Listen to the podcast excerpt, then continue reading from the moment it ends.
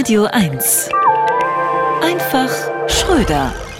Ich habe heute leider kein Foto für dich, ist ein Satz, den noch nie ein Fotograf zu Markus Söder gesagt hat. Denn Markus Söder bekommt immer ein Foto von jedem Fotografen, weil er sehr, sehr gut dafür bezahlt.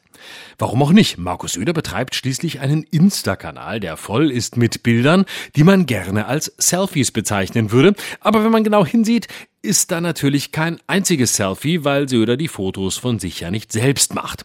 In seinem Falle könnte man sagen, Selfie ist die Bezeichnung für Markus Söder selbst.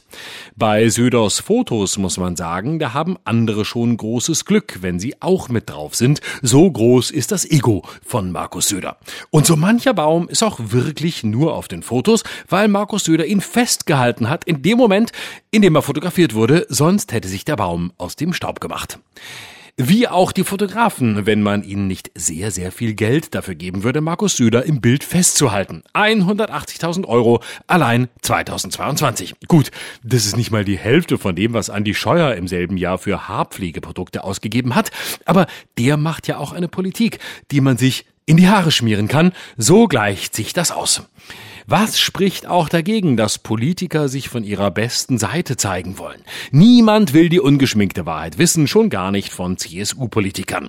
Schon der Führer hatte seinen eigenen Haus- und Hoffotografen, Heinrich Hoffmann, und da hat hinterher auch keiner gesagt, die Außenpolitik war gut, aber das mit dem vielen Geld für Fotos hätte er nicht machen sollen. Im Gegenteil, ohne die ganzen schönen Führerbilder wären der Spiegel und Guido Knopp nicht so gut über die Nullerjahre gekommen. Und der Fairness halber muss man sagen, so viel Söder für Fotografen ausgibt, an eine Frisur spart er alles wieder ein. Auch andere Politiker geben viel Geld für Fotos und Styling aus. Robert Habeck zum Beispiel lässt sich jeden Morgen von einem Visagisten von Hand die Stirn in Falten legen, damit er angemessen nachdenklich aussieht. Nur Annalena Baerbock beschäftigt für ihr Aussehen keine Profis, sondern verwendet als Stylingvorlage ein zufälliges Foto der Google-Bildersuche Elternbeirat Montessori. Und wir wollen nicht vergessen, wer glaubt, teure Porträts von Politikern seien was Neues, der sollte mal einen Blick in die Kunstgeschichte werfen.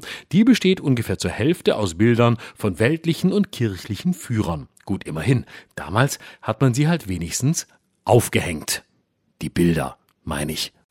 Florian Schröder. Immer dienstags neu im schönen Morgen, jederzeit auf radio1.de und mit seinem aktuellen Programm Neustart am 19. und 20. August live im Berliner Kabaretttheater Die Wühlmäuse. Radio 1. Nur für Erwachsene.